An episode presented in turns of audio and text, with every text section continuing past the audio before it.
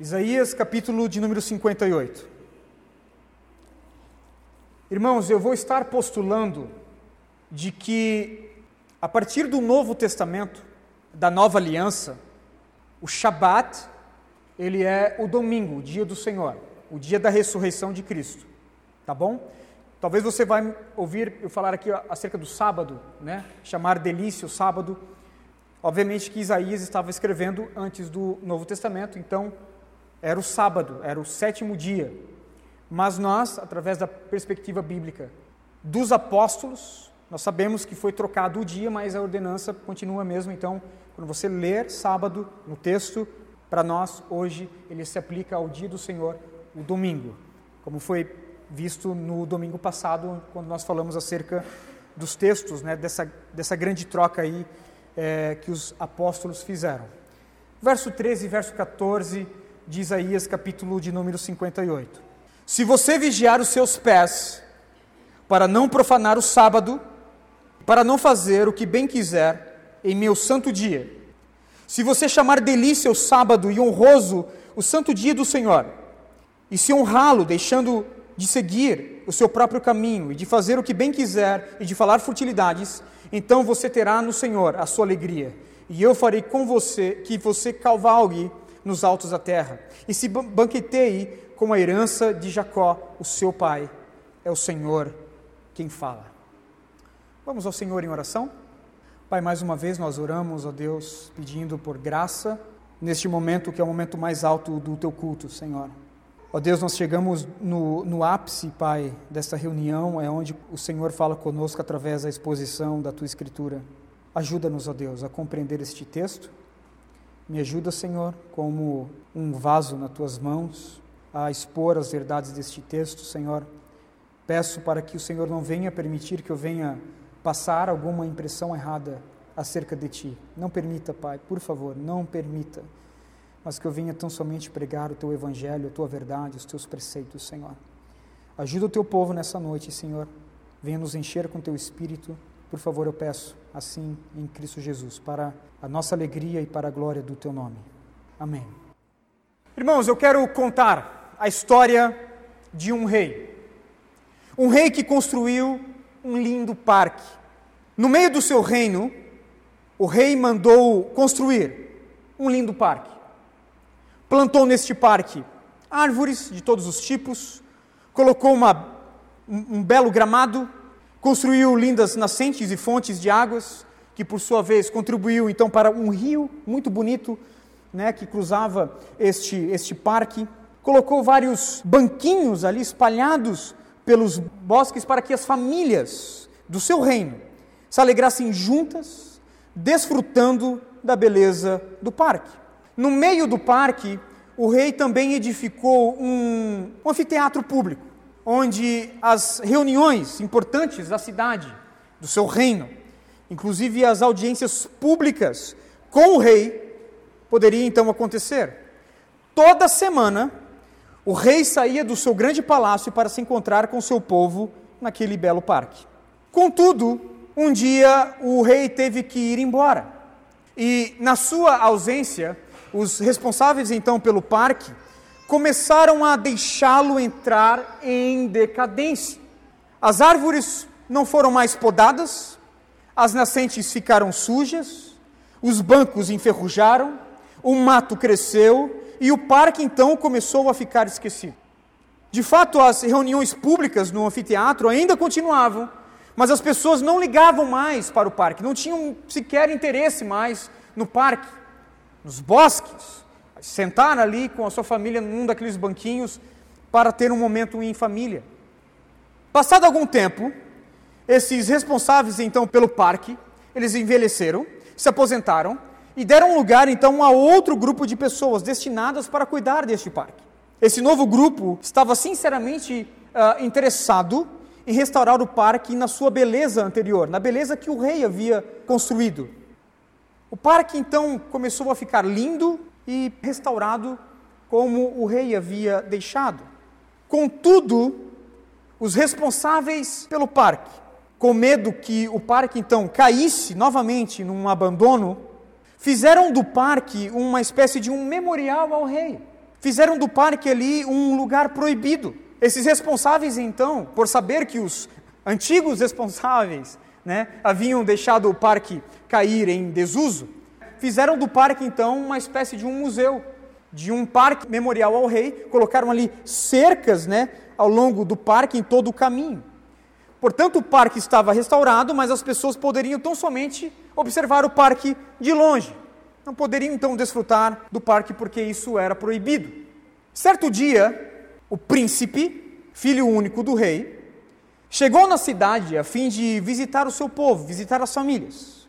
E uma das primeiras coisas que o príncipe fez foi visitar o parque, a fim de ter comunhão com as famílias no parque que o rei havia construído, que o seu pai havia edificado. Vendo que o parque então estava completamente cercado, restrito, proibindo ali para que o povo entrasse, o príncipe então, com suas próprias mãos, tirou aquelas cercas e reabriu o parque. E o povo então começou a ficar feliz novamente, porque o príncipe veio e tirou com suas próprias mãos aquelas cercas ali, admoestou aqueles responsáveis, dizendo que eles não poderiam fazer aquilo, e o povo então estava alegre novamente. Contudo, o príncipe teve de ir embora, mas antes deixou alguns responsáveis para cuidar deste parque. Um novo grupo. Esses homens cuidaram do parque, tal como o, o princípio, tal como o rei havia então ordenado e agora o, o príncipe havia ordenado. Mas muitos anos então se passaram e muitos outros responsáveis pelo parque foram trabalhando na manutenção desse parque, geração após geração. Os anos então se passaram e logo o parque então começou a ser esquecido novamente. O mato cresceu, as árvores não foram mais podadas, as lagoas ficaram ali estagnadas, as nascentes ficaram sujas, e por ter então perdido a beleza e o cuidado que o rei havia deixado no parque original, as pessoas deixaram de, de visitá-lo novamente o uso do parque, ele entrou simplesmente numa, numa negligência. O parque começou a ficar abandonado.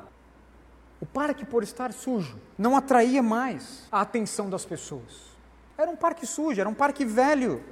Algumas pessoas nasceram e morreram sem ao menos então saber acerca da história e o propósito daquele parque. Estava em completa ruínas o, o, o parque.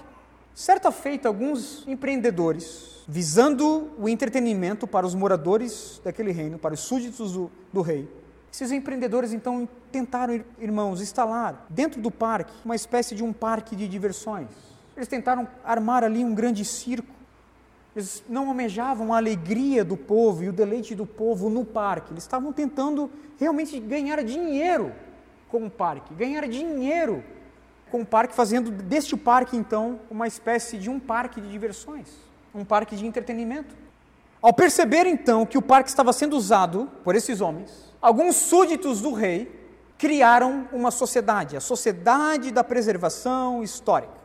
E a sociedade então deseja expulsar esses comerciantes do parque e colocar novamente uma cerca de preservação em torno do parque, para que ninguém possa então utilizar né, este parque. Contudo, um outro grupo ele se levanta para restaurar o parque dentro daquelas finalidades originais. Este novo grupo agora, ele deseja reabrir o parque, zelar pelo parque, desfrutá-lo dentro das, das intenções originais do rei. Em meio a tudo isso, irmãos, em meio a esses responsáveis que outrora abandonaram o parque, outrora colocaram uma cerca neste parque, outrora colocaram ali um circo dentro deste parque, visando ganhar dinheiro né, por meio deste parque outros levantando uma sociedade de preservação histórica. Este grupo agora deseja então restaurar o parque dentro da sua, da sua finalidade original, quando o rei assim edificou este parque. As pessoas estão confusas. Qual é a finalidade do parque? Por que, que o parque existe? O que, que o rei tinha como intenção, como propósito, quando ele mandou construir este parque? De fato, irmãos, essa parábola, essa história, é uma história que retrata o domingo, o dia do Senhor, o sábado cristão. O parque é o dia do Senhor. O rei edificou este dia. Deixou ali alguns responsáveis. Esses responsáveis simplesmente deixaram abandonar o parque. Outros vieram os fariseus construíram então ali uma cerca em volta deste parque, a fim de que as pessoas não pudessem então desfrutar deste parque como era a intenção do rei. O príncipe chegou, tirou então essas cercas, colocou ali um grupo responsável por este parque, este, esse grupo que o príncipe colocou, havia neles essa, essa finalidade, esse propósito de restaurar o parque novamente como o rei havia colocado, os apóstolos. Essa é a confusão em meio a este parque, o sábado cristão. E a nossa igreja, irmãos, a tradição reformada, ela está dentro deste último grupo. O grupo que entende que o parque, ele precisa ser restaurado dentro das finalidades originais, dentro dos propósitos originais do rei. O rei nos deu o parque para que possamos desfrutar do parque. Nós não servimos o parque. O parque é quem serve o povo do rei, os súditos do rei. Portanto, irmãos, dando continuidade à nossa série, eu desejo então postular que o dia do Senhor, o sábado cristão, o Shabat messiânico é o dia de domingo. E por isso, tal como nós é imposto no decálogo, como foi nos imposto no decálogo, nós precisamos lembrar, nós precisamos observar, nós precisamos guardar com temor, alegria e reverência o dia do Senhor. No último sermão, nós vimos então que o Senhor, o próprio Deus, instituiu o dia de descanso para o seu povo e ordenou que todos parassem de trabalhar em seus afazeres para descansar em culto ao Senhor e desfrutar em culto ao Senhor. Como nós vimos, o próprio Deus santificou um dia em sete. Gênesis capítulo 2, verso 2. No sétimo dia, Deus já havia concluído a obra que realizara e nesse dia descansou. Abençoou Deus o sétimo dia e o santificou, porque nele descansou de toda a obra que realizara na criação. Todavia, irmãos, este princípio, o princípio do descanso e da santificação, e um dia a cada sete, ele também foi promulgado no Decálogo, ele foi ordenado no Decálogo. Êxodo, capítulo de número 20, a partir do verso de número 8, do verso 8 ao verso de número 11.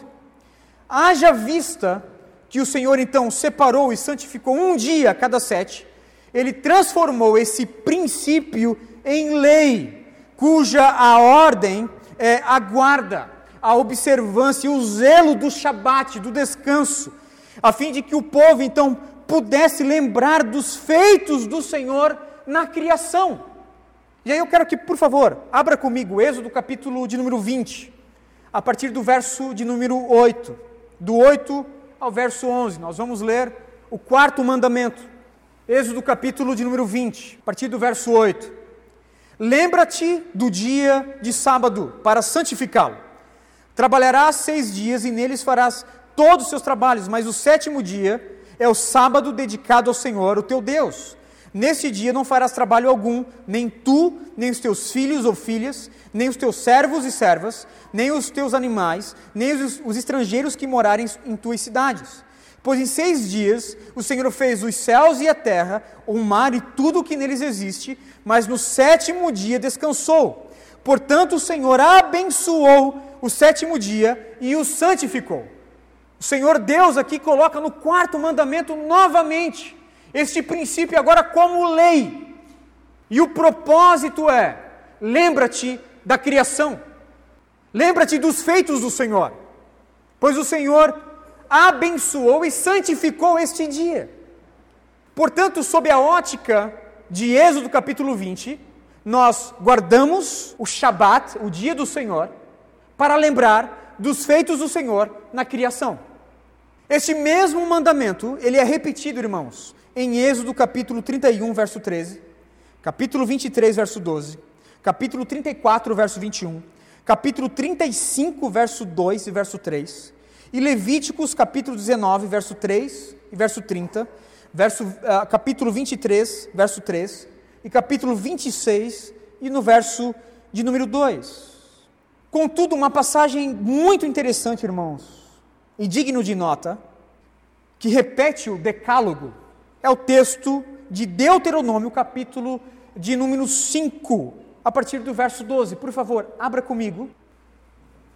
Perceba comigo que neste texto, o quarto mandamento, ele é repetido ele é repetido na íntegra, contudo, neste texto, em Deuteronômio, o, o Decálogo, uh, ele vai dar ênfase não na criação, mas na libertação do povo hebreu do Egito. Guardarás o dia de sábado a fim de santificá-lo, conforme o Senhor, o teu Deus, te ordenou. Verso 14 e 15. Lembra-te que foste escravo no Egito, e que o Senhor, o teu Deus, te tirou de lá com mão poderosa e com braço forte. Por isso o Senhor, o teu Deus, te ordenou que guardes o dia de sábado. Portanto, irmãos, Israel deveria então guardar o Shabat, o dia do Senhor, em culto, em memória dos feitos do Senhor. Principalmente trazendo à memória a criação do Senhor e a libertação do povo, a forma que o Senhor libertou o povo hebreu do Egito com mão poderosa, com mão forte. Ao guardar então o Shabat, um dia em sete, o sétimo dia, né, dentro da antiga aliança, o sábado, Israel estava então proclamando com o seu coração, com a sua boca, eles estavam dizendo: O meu Deus é Criador, o meu Deus é Salvador, o meu Deus criou todas as coisas e o meu Deus libertou o seu povo do Egito, libertou o seu povo com mão forte.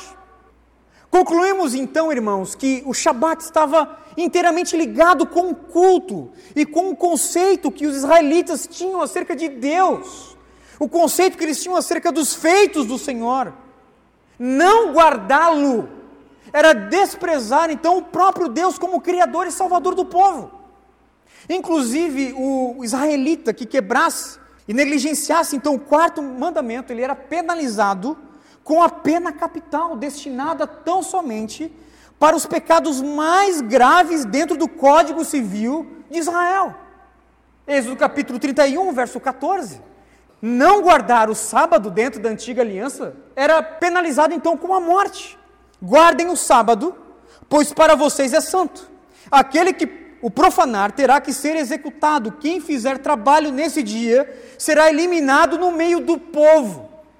Então perceba que o, este pecado não é um pecado com consequências pequenas.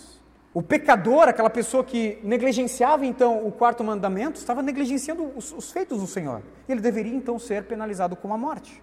De fato, irmãos, o sábado, o dia do Senhor, ele é importante para o Senhor. Ezequiel, capítulo de número 22, verso 8, verso 26 e verso 31.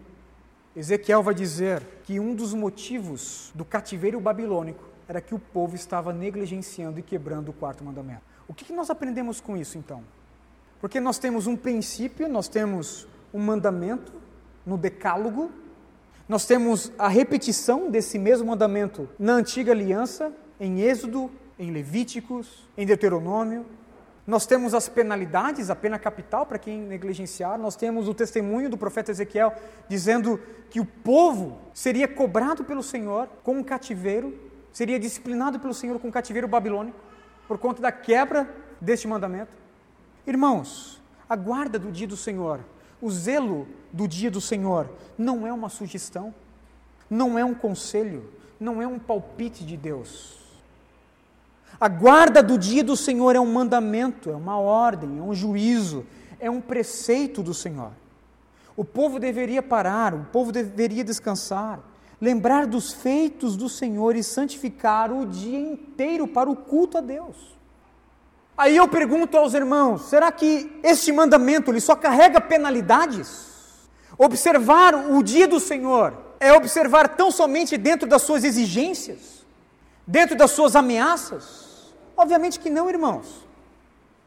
Este mandamento ele carrega consigo um caminhão carregado de promessas preciosas para todos aqueles que amam o Senhor e guardam então os seus mandamentos, que observam o dia do Senhor e guardam o dia do Senhor.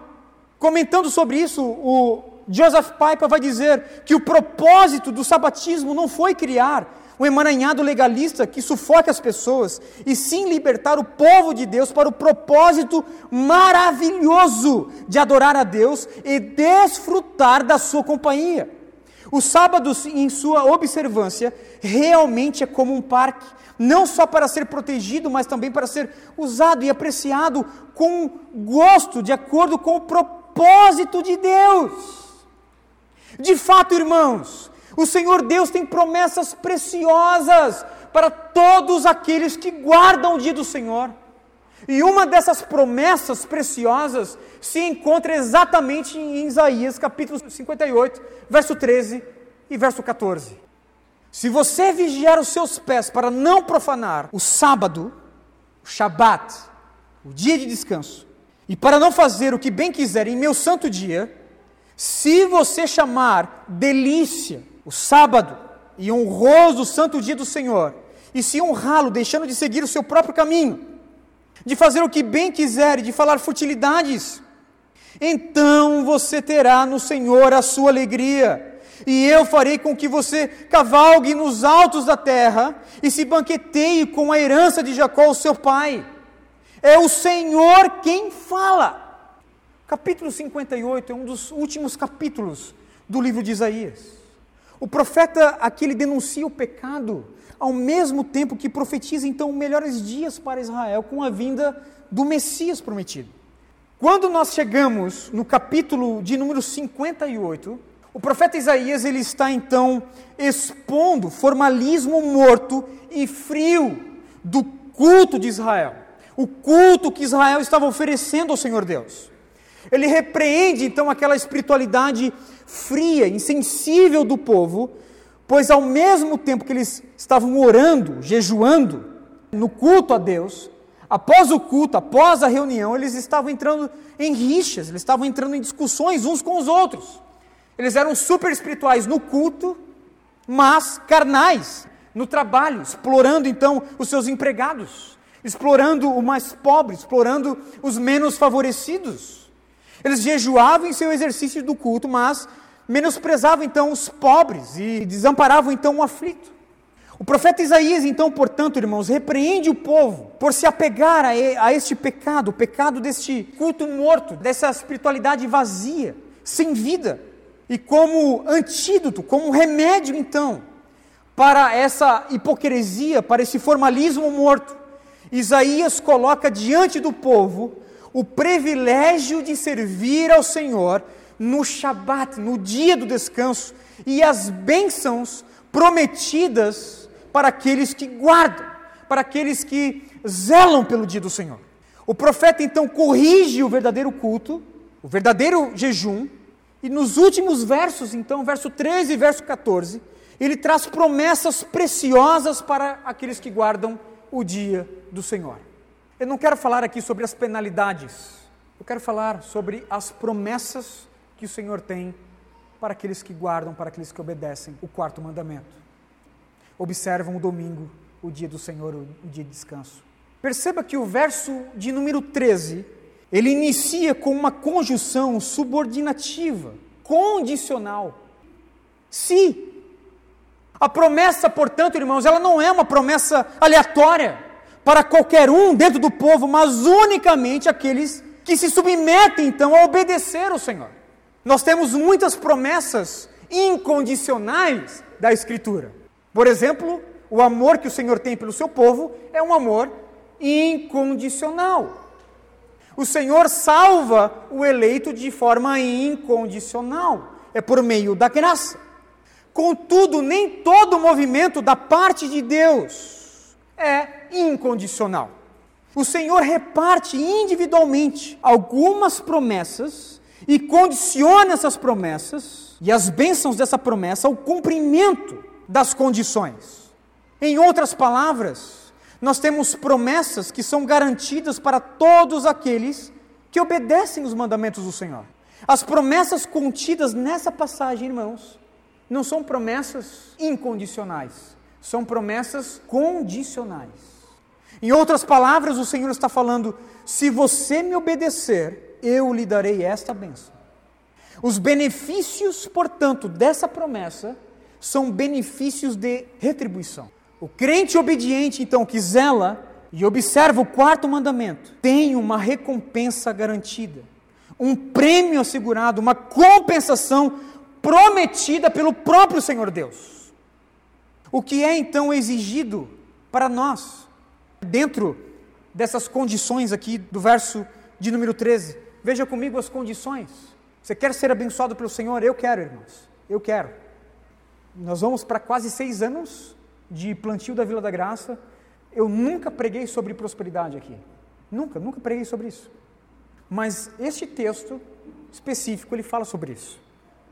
Eu gostaria muito que o Senhor me abençoasse com essa retribuição, com essa promessa retributiva do Senhor Deus. Quais são, então, as condições para que Ele venha me abençoar? As promessas e a retribuição estão no verso 14, mas as condições estão no verso 13. Que condições são essas? Primeiro, vigiar os pés para não profanar o sábado. Vigiar os pés para não profanar o sábado. O crente ele precisa aprender que guardar o quarto mandamento, observar o quarto mandamento, falar sobre a teologia do quarto mandamento, é pisar em terra santa. É pisar em terra santa. E aí nós lembramos, irmãos, quando Moisés se encontrou com o Senhor Deus na sarça ardente em Êxodo. Moisés está se aproximando do Senhor Deus, e o Senhor Deus de longe diz a Moisés: tire as sandálias dos seus pés, porque o lugar que você está pisando é, é um lugar santo. Quando nós falamos acerca do dia do Senhor, acerca do descanso, algo que o Senhor instituiu, de dez mandamentos, ele colocou no quarto mandamento. É o princípio da criação, quando nós pensamos sobre isso, quando nós estamos fazendo uma teologia do quarto mandamento, do dia do Senhor, do dia do descanso, irmãos, precisamos, antes de qualquer outra coisa, saber que nós estamos pisando em terra santa. Isso aqui é doutrina bíblica. E para tristeza nossa, da nossa geração, a maioria das igrejas sequer possui uma teologia do dia do Senhor. Elas não tão somente quebram, irmãos, o quarto mandamento, não tão somente negligenciam o dia do Senhor, mas eles nem sabem nem o que significa o termo. As pessoas, os crentes da nossa geração, alguns não sabem nem o que significa o termo dia do Senhor. Desconhecem completamente esse termo bíblico. A igreja ela tem se distanciado, a igreja moderna tem se distanciado da obediência e tem quebrado esse mandamento. E eu creio que muitos têm adoecido espiritualmente, irmãos. Não têm prosperado espiritualmente e materialmente, porque têm quebrado a lei do Senhor do quarto mandamento, do dia do descanso, do, do dia do Senhor. Por que, que nós nos encontramos assim? Eu creio que nós temos pelo menos três grandes razões. Primeira, primeira razão é a propagação da teologia dispensacionalista. A teologia dispensacionalista vai passar por cima deste quarto mandamento como um gato passa por cima da brasa. Eles não conseguem fazer uma correlação da lei do Senhor. Não conseguem ver os três usos da lei do Senhor como a tradição reformada raiz, né? não a Nutella, raiz nos ensina. A segunda razão eu creio que ela veio com a revolução industrial, irmãos. Os homens começaram a trabalhar demais, a passar muito tempo nas fábricas, lá no final do século XIX, principalmente. A revolução industrial, então, trouxe esse terremoto econômico, essa completa mudança cultural, onde as pessoas começaram então a gastar o seu tempo drasticamente com, com outro ritmo. As pessoas saíram do campo, entravam na cidade para trabalhar dentro das fábricas, começaram a ganhar dinheiro com aquilo e começaram então a, a mudar completamente a rotina da sua vida por meio da demanda então das grandes fábricas. E com isso então o consumismo e o desejo de desfrutar do esforço do trabalho começou então a se tornar uma força que começou a devorar a sociedade, começou a devorar os crentes ditando cada aspecto da vida do trabalhador, pessoal, familiar e religiosa. E a terceira razão é o analfabetismo bíblico. As pessoas simplesmente desconhecem, desconhecem a doutrina bíblica. Todos nós sabemos que o Senhor deu dez mandamentos para o seu povo. Nós até, né, por vezes olhamos os dez mandamentos e nós dizemos, são leis que se aplicam para nós moralmente. Mas o que nós fazemos com o quarto mandamento, as pessoas simplesmente não sabem. Porque elas são infantis teologicamente. Elas não sentam mais para estudar a doutrina bíblica. Irmãos, eu creio que vigiar os pés para não profanar o, o Shabat, o dia do descanso, também é viver o Evangelho acima dessa mediocridade teológica. É compreender o quarto mandamento. É entender o que se passa em Êxodo capítulo 20, em Deuteronômio capítulo de número 5. É entender o movimento que o Senhor fazia com a história de Israel, com as penalidades deste pecado com os motivos, o porquê que o Senhor Deus então enviou o povo para o cativeiro. Como o Senhor Deus, na pessoa de Cristo Jesus, o Filho, aplicou o quarto mandamento em sua vida. As pessoas simplesmente desconhecem isso. Portanto, vigiar os pés para não profanar o sábado do Senhor é ter essa compreensão teológica, é saber que nós estamos lidando com uma doutrina bíblica pisando em terra santa. A segunda condição, não fazer o que bem quiser neste santo dia e deixar de seguir o seu próprio caminho e parar de falar então futilidades. A guarda do Shabat tem implicações práticas, irmãos, em nossa vida. Todos os crentes cruzam este dia. Não é difícil chegar de domingo a domingo. A não ser que algum de nós aqui venha morrer durante a semana, domingo que vem todos nós estamos aqui novamente. Então nós passamos por esse dia, nós cruzamos esse dia completamente. A pergunta não é se nós passamos pelo dia do Senhor, a pergunta é o que nós fazemos no dia do Senhor. Como nós gastamos as nossas horas no dia do Senhor. Como nós nos deleitamos as 24 horas que o Senhor nos deu nesse dia. Como nós vamos desfrutá-lo? Perceba que, segundo o próprio Deus, vigiar os pés para não profanar o Shabat é deixar de fazer o que bem quiser, de seguir o próprio caminho e cessar com as conversas frívolas e tolas, porque o dia é do Senhor. Nós podemos então concluir, irmãos, que guardar o dia do Senhor tem a ver com a renúncia das minhas vontades para esse dia. Todo crente que se lança então para observar o dia do Senhor e espera então receber de Deus os benefícios condicionais dessas promessas, ele deve então renunciar o que bem quiser para esse dia, porque esse dia não é dele, o dia do Senhor, o dia se chama pelo nome do Senhor, é o dia do Senhor. E essa então é a, é a ideia, irmãos, da separação aqui. O Senhor Deus abençoou e separou esse dia. Esse dia é santo. Esse dia é sagrado. Esse dia é separado, ele é diferente dos outros. Ele é diferente dos outros. O dia não é seu, o dia é do Senhor. A finalidade desse dia, a forma de passar o tempo nesse dia são completamente diferentes dos outros dias. O dia é dele. O dia onde nós trabalhamos, né, durante toda a semana é o dia separado para nos encontrar com Ele. Nós não podemos nos distrair com as outras coisas, porque o Senhor Deus separou esse dia para que as nossas afeições possam estar mais aguçadas, mais atentas, mais apontadas para o Senhor Deus. Imagine comigo que você, durante toda semana, você programou para sair com sua esposa. Você tem uma vida muito atarefada, muito corrida. E aí você programou, olha, na sexta noite nós vamos sair, só eu e você.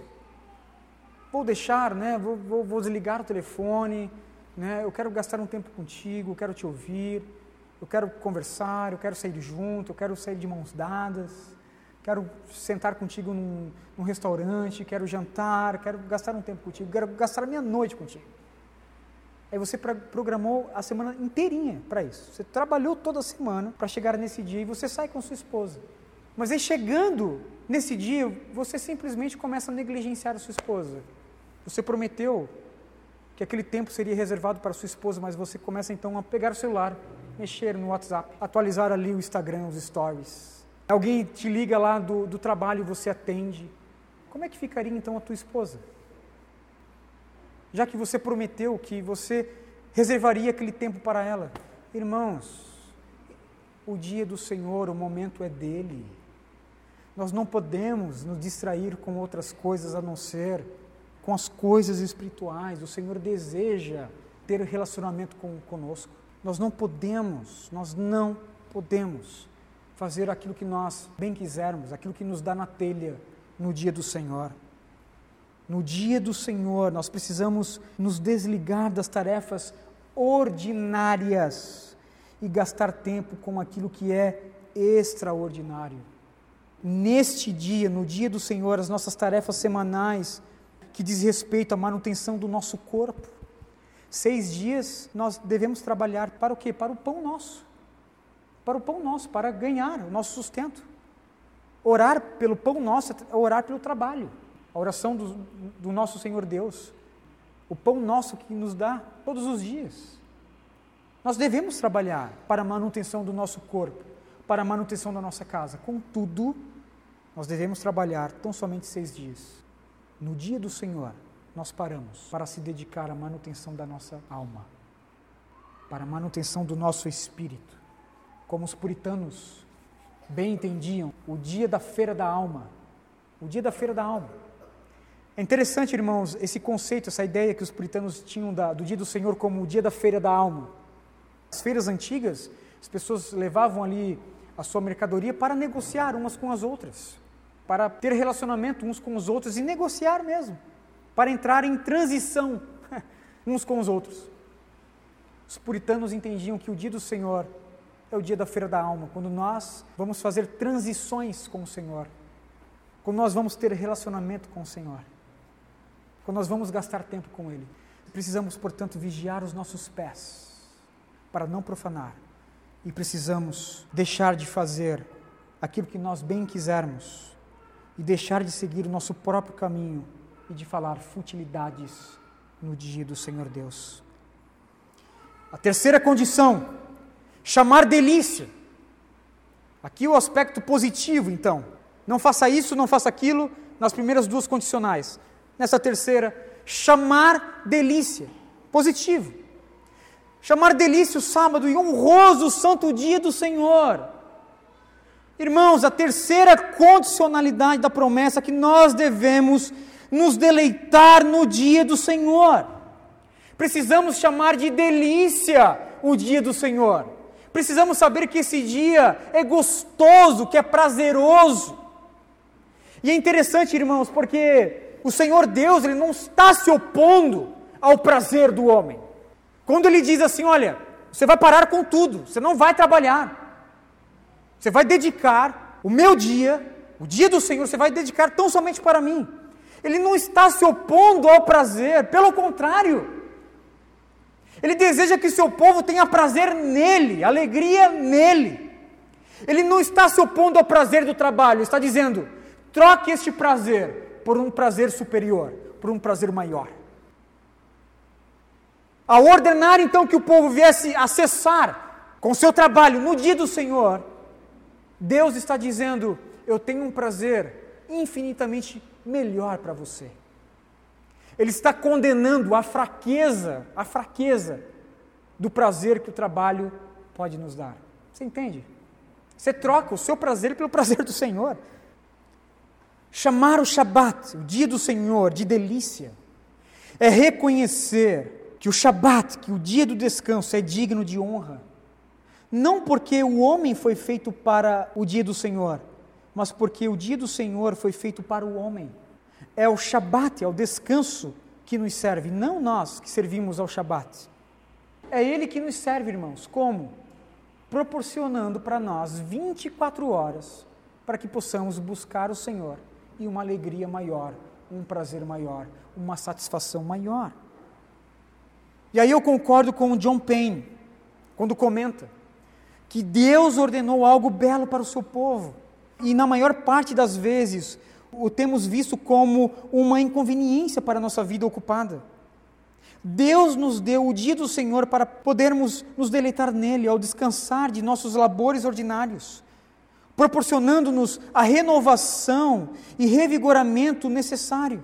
O nosso Pai Celeste o planejou para nos conceder o descanso adequado, para repor o foco do nosso coração e a nossa máxima prioridade, a saber, o próprio.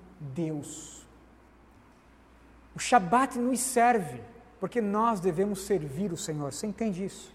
Nós não somos escravos do Shabat. Nós somos escravos do Senhor. Nós nos utilizamos do dia do Senhor para honrar o Senhor. O dia do Senhor é delícia, não pelo dia em si, mas por aquilo que ele me proporciona. 24 horas do dia para que minha atenção possa estar no Senhor. Portanto, a condicional é vigiar os meus pés para não profanar o dia do descanso, deixar de fazer aquilo que eu bem quero no dia do Senhor e chamar o dia do Senhor de delícia, ter prazer nesse dia, ter prazer em Deus, se deleitar em Deus nesse dia. Qual é a retribuição da parte de Deus? Nós vimos as condicionais, se, se, se. Qual é a retribuição? Qual é a retribuição? A partir do verso 14. Então você terá no Senhor a sua alegria. Então você terá no Senhor a sua alegria. Como eu bem disse, irmãos, Deus não se opõe ao prazer, pelo contrário.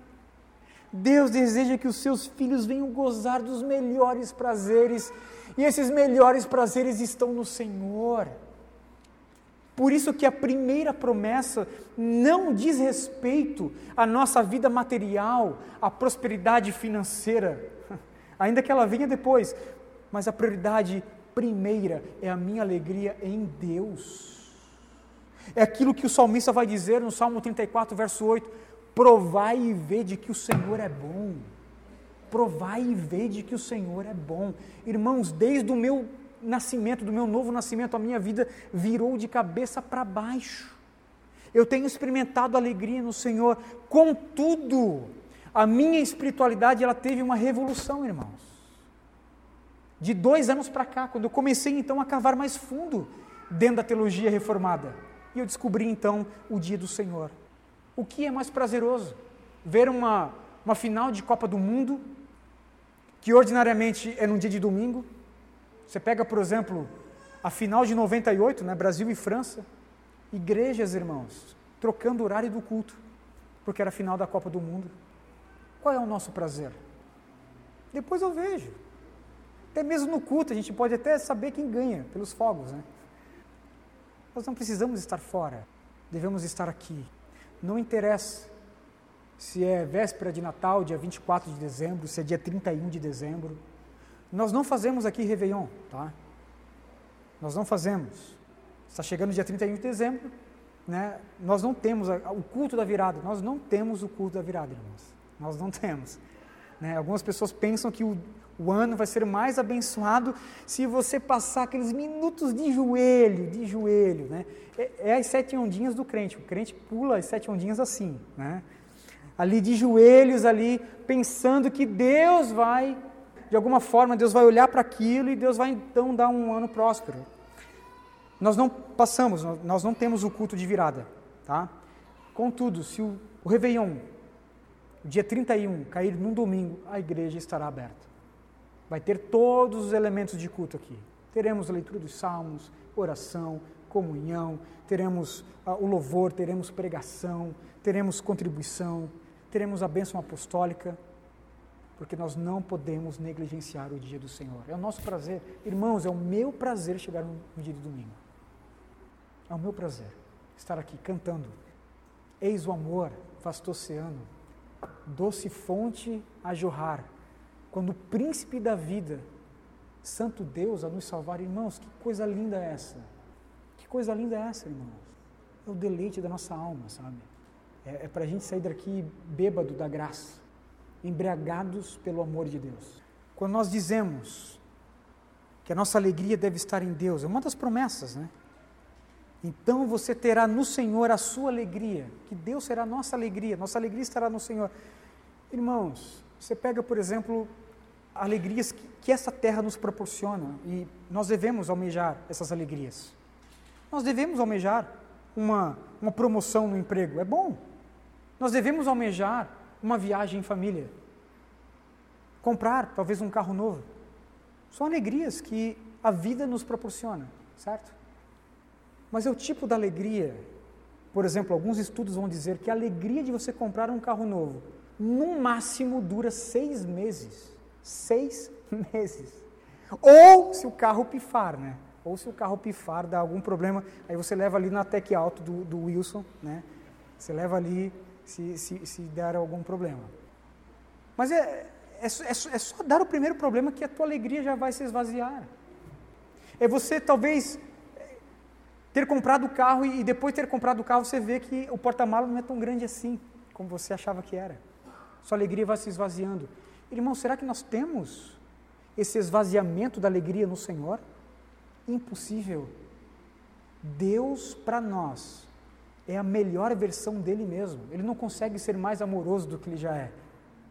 Ele é infinito amor, infinita satisfação, infinito gozo, infinito prazer. Nós não podemos dizer para o Senhor, eu acho que tu deveria ser mais misericordioso. Foi muito, foi muito pouco misericordioso comigo. Foi pouco gracioso comigo. Irmãos, não tem como. Deus, ele se doou como dentro da sua melhor versão em Cristo Jesus. A nossa alegria está no Senhor. E essa alegria ela pode ser maximizada com a promessa que o Senhor tem para nós. Aqueles que guardam o dia do Senhor amam mais o Senhor e têm mais alegria em Deus. Segunda promessa: você cavalgará nos altos da terra. Você vai cavalgar nos altos da terra. A segunda promessa diz respeito a uma vida triunfante. A linguagem então de vitória, cavalgar nos altos da terra, ela é emprestada então de Deuteronômio, capítulo 32, verso 13.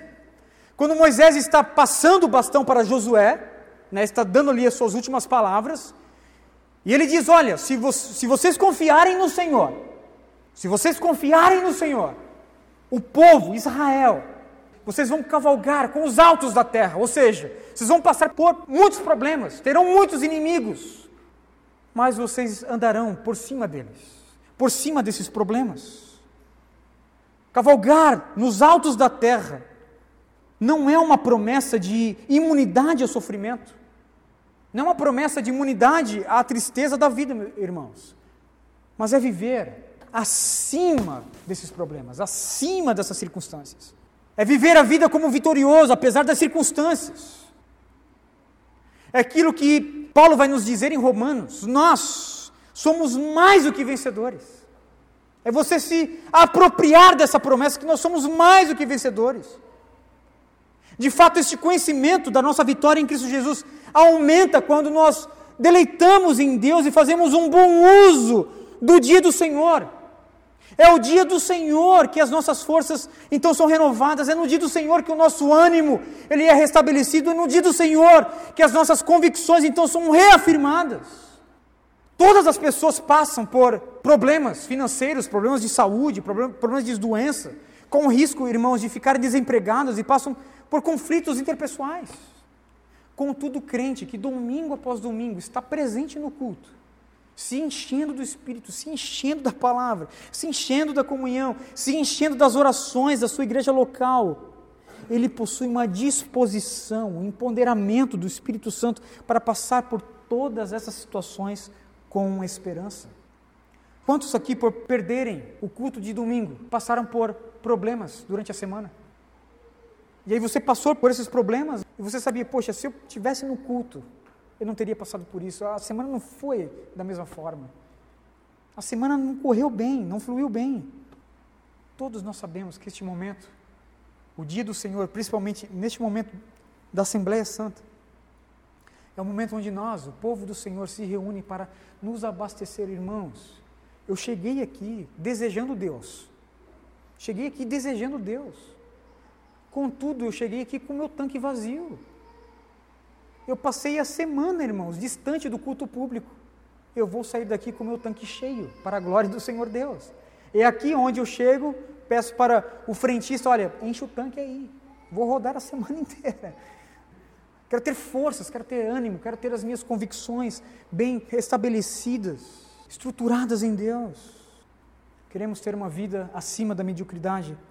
Então guardemos e honremos o dia do Senhor, o domingo do Senhor, o nosso sábado cristão. Terceira promessa: se banqueteará com a herança de Jacó. Você vai se banquetear com a herança de Jacó. A terceira promessa é uma confirmação, uma garantia que o crente que guarda e zela pelo dia do Senhor tomará posse das bênçãos que Deus prometeu aos patriarcas, Abraão, Isaque e Jacó. O Senhor Deus está garantindo que as bênçãos de prosperidade alcançarão aqueles que guardarem o dia do Senhor. Se banquetear com a herança de Jacó, irmãos, fala-nos acerca da prosperidade material e espiritual é sentar e se banquetear numa refeição que não é só uma refeição, é um banquete. Não é simplesmente comer, é comer bem. É comer bem. É comer com fartura de alimento. Portanto, se banquetear com a herança de Jacó é, é ter a provisão do Espírito, é ter a provisão material para mim e para os meus irmãos. Isso é a prosperidade bíblica. Eu tenho para mim, eu tenho para os meus irmãos. A mesa da minha casa é farta é me banquetear com a herança dos patriarcas, com as promessas que o Senhor Deus depositou aos patriarcas. E obviamente que a herança de Jacó, dentro do contexto devido nessa passagem, também está ligada com a, a, a posse da terra prometida. Canaã, o símbolo da, da herança pactual que o Senhor Deus tem com o seu povo. E obviamente que nós não temos, irmãos, é, mais essa garantia de ter uma terra aqui, ok? Nós não temos uma Canaã. Contudo, Canaã, ela foi uma sombra daquilo que nós encontramos em Cristo. Mas os princípios e as promessas desses princípios estão em vigor. Não para tomar posse de uma terra física, mas os princípios para ter uma prosperidade financeira, uma prosperidade material. É a herança que Deus depositou para os filhos de Abraão, Abraão, Isaac e Jacó. O objeto da retribuição mudou, mas não a retribuição em si. A retribuição, o princípio da retribuição ainda permanece. E não é por acaso então que os puritanos, homens piedosos que guardavam o dia do Senhor, como nenhuma outra geração, foram homens prósperos, ricos e com grande potencial econômico. Pegue, por exemplo, as, as grandes nações que os puritanos tiveram influência. Você pega a Inglaterra, você pega a Escócia, pega os Países Baixos, você pega a Nova Inglaterra. Você sabe que os puritanos chegaram aqui, em Recife. Sabia dessa história? Os puritanos chegaram aqui, irmãos, no Brasil holandês, lá em Olinda. E aí os puritanos chegaram ali, havia ali uma sinagoga, havia igreja católica, os judeus eram brigados com os católicos, e aí, quando os puritanos chegaram, os judeus se juntaram com os católicos, expulsaram os puritanos. Sabe para onde eles foram, irmãos? Eles pegaram um barco e subiram. Chegaram numa ilha chamada Manhattan e fundaram Manhattan. De fato, irmãos, há uma promessa do Senhor para todos aqueles que guardam esse dia. É um caminhão de bênçãos. Veja, por exemplo, o testemunho do puritano Sir Matthew Haley, juiz do Supremo Tribunal da Inglaterra do século XVI. Ele vai dizer acerca de como a guarda do, dia do Senhor o abençoava durante toda a semana. Diz o, o Sir Matthew Haley, através de uma estrita e diligente observação, eu tenho descoberto que a devida observância dos deveres do dia do Senhor sempre é acompanhada por uma bênção sobre o resto do meu tempo, e que a semana assim iniciada tem sido abençoada e próspera para mim. Por outro lado, quando eu me mostro negligente acerca dos deveres desse dia, o restante da semana tem sido um fracasso e eu tenho sido infeliz em minhas atividades seculares. Escrevo isso não de forma leviana e impensada, mas depois de uma longa e sã observância e experiência. Um outro exemplo de prosperidade em todas as áreas é o próprio teólogo John Stott, irmãos. Teólogo anglicano, talvez um dos maiores do século XX. John Stott, na virada do século, ele foi considerado uma das pessoas mais influentes do mundo. E perguntaram para ele, John Stott, qual é o segredo da tua vida cristã? Sabe o que ele disse? Ele simplesmente respondeu: Eu jamais me esqueci do dia do Senhor. Eu jamais me esqueci do dia do Senhor. Portanto, irmãos, Deus tem promessas maravilhosas para todos nós. Ninguém aqui é mais querido por Deus do que outros, não. Todos nós somos nivelados por baixo, certo? Por baixo. Contudo, Deus condicionou certas bênçãos para aqueles que se lançam em guardar os seus mandamentos. Nesse caso específico do quarto mandamento, Deus tem ali, irmãos, promessas preciosas para todos nós. Elas estão condicionadas à obediência, ao zelo restrito do Senhor.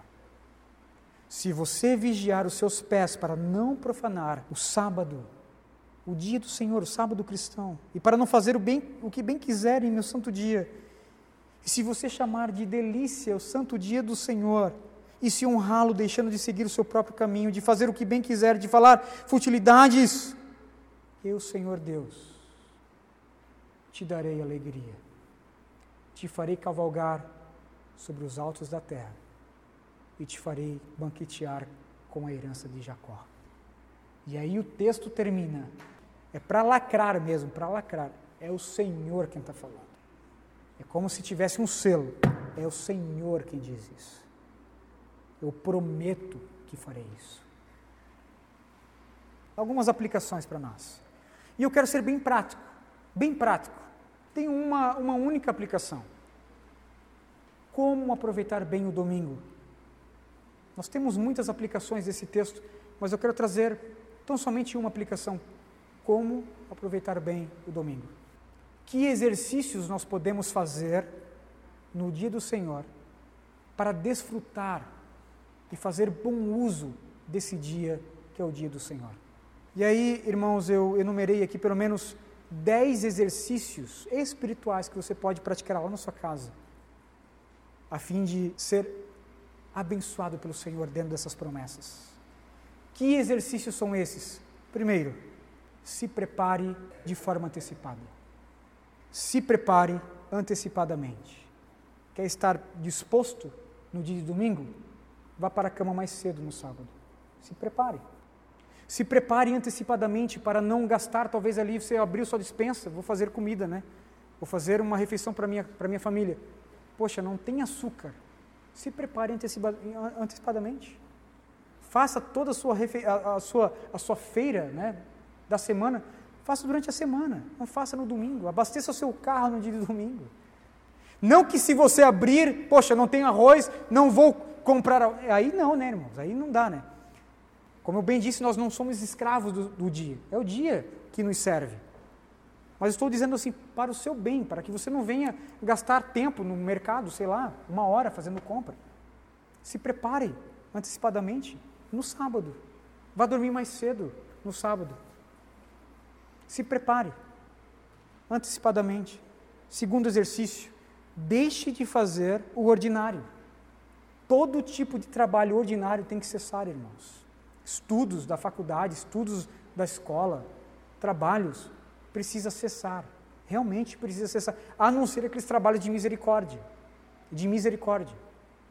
Quem trabalha em hospitais, quem trabalha né, uh, em maternidades, quem trabalha. Tem, realmente tem trabalhos que não tem como. Quem trabalha em segurança, né, quem é militar, quem trabalha talvez em hotéis. Trabalhos que não podem ficar sem né, o exercício, sem o, desenvolvimento daquele trabalho. Contudo, se você puder parar, pare. Pare de fazer o ordinário para se ocupar com o extraordinário. Terceiro exercício. Pratique a hospitalidade. Pratique a hospitalidade. Você faz pelo menos três refeições no dia de, no dia de domingo. Convide um irmão.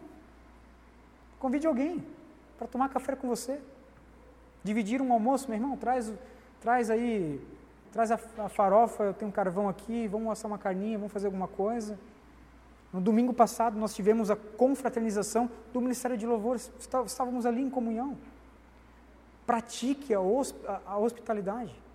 Sirva alguém, convide uma família para sentar com você no dia de domingo. Quarto exercício. Esteja presente em todas as reuniões da igreja, em todas elas. Geralmente as igrejas reformadas, tradicionalmente, elas têm duas reuniões no dia de domingo. Uma pela manhã e uma à noite.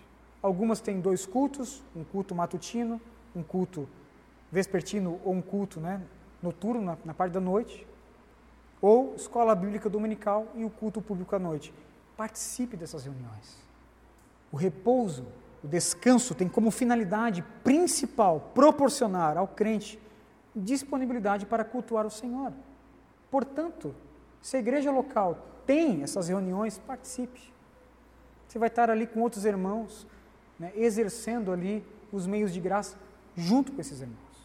Quinto exercício, tenha um momento devocional em família. Tenha um momento devocional em família. Você veio para a reunião da igreja durante a manhã, a EBD, termina ali dez e meia, né? Dá tempo de ir para casa, preparar o almoço, fez o almoço, reúne a família. Abra um salmo, irmãos, leia um salmo com a sua família. Cante o evangelho, cante louvores. Aí você tem ali no YouTube belos hinos com legenda, até mesmo para as crianças cantarem. Os cultos domésticos lá na minha casa, irmãos, não passam ali de 30 minutos, é um culto rápido.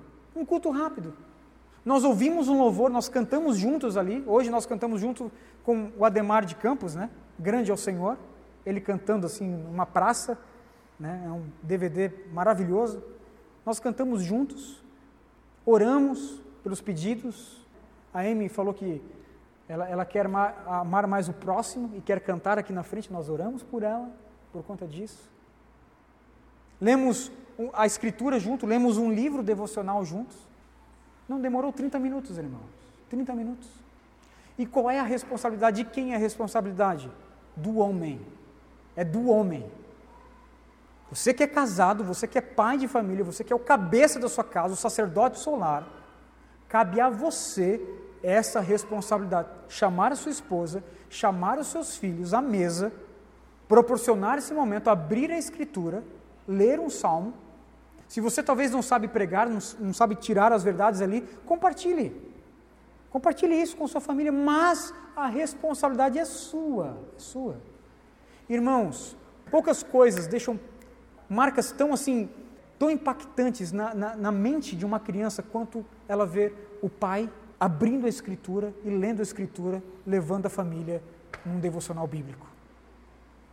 Sexto exercício: tenha um momento de entretenimento saudável com as crianças.